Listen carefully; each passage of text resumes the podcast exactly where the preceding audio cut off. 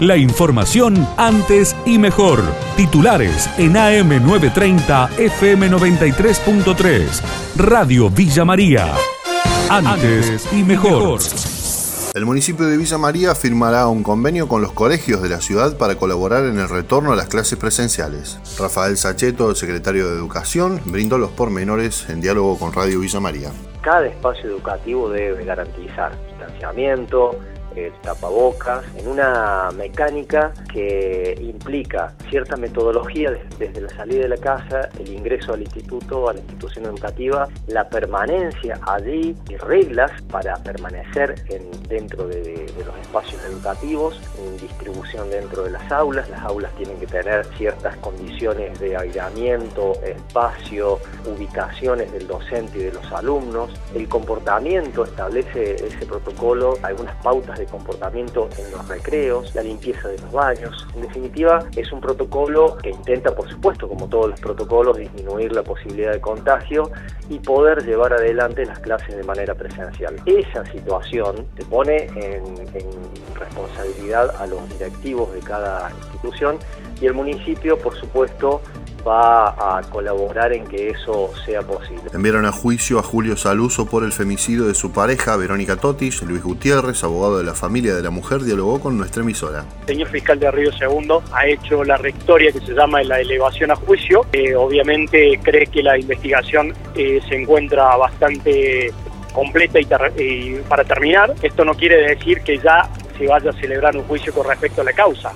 Eh, lo que sí, la defensa de Saluso interpondrá el recurso que corresponde, obviamente oponiéndose al juicio, a la elevación a juicio, que eh, sería hasta este viernes que tiene tiempo, ¿me entendés? Están todos los elementos y está más que probado que el hecho fue cometido por esta persona que se encuentra detenida. Hay pruebas suficientes en el cual se lo ve subiendo a través de videos y cámaras de seguridad al señor Saluso cargando estos guidones en, en la camioneta. Dicen que desde el año 2000 a la fecha padecía sometimientos de tipo verbal, eh, económicos, físicos obviamente, porque se acompañó incluso una historia clínica que la había golpeado y había eh, fisurado una costilla. Detuvieron a la expareja de Jessica en Santa Eufemia acusado por violencia después de la marcha eh, multitudinaria del pasado lunes. El informe del colega Gabriel Bondi. Por directivos de la doctora Georgina Ocela, a cargo de la Fiscalía de la Carlota, ordena la detención del ciudadano masculino 69 años, el cual queda alojado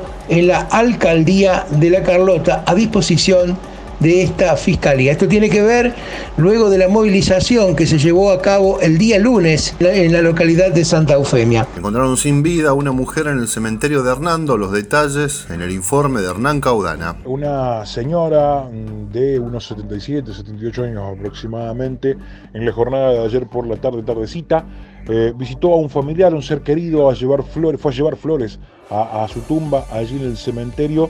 Eh, y bueno, em, lamentablemente tenemos que decirles que esta mañana, cuando el Sereno, la persona que trabaja en el cementerio, hizo su recorrida alrededor de las 7 de la mañana por los distintos pasajes de los panteones, eh, se encontró con esta persona tirada en el piso, lamentablemente fallecida.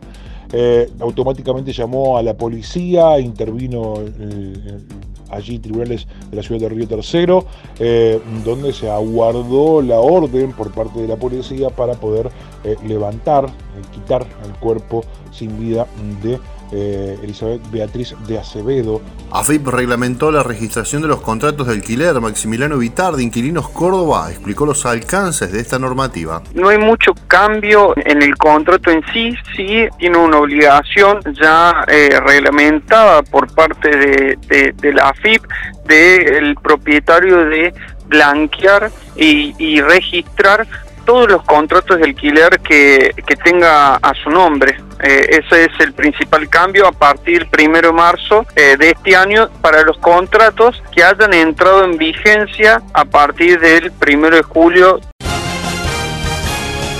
La información de Villa María y la región. AM930, FM93.3. Radio Villa María. Antes y mejor.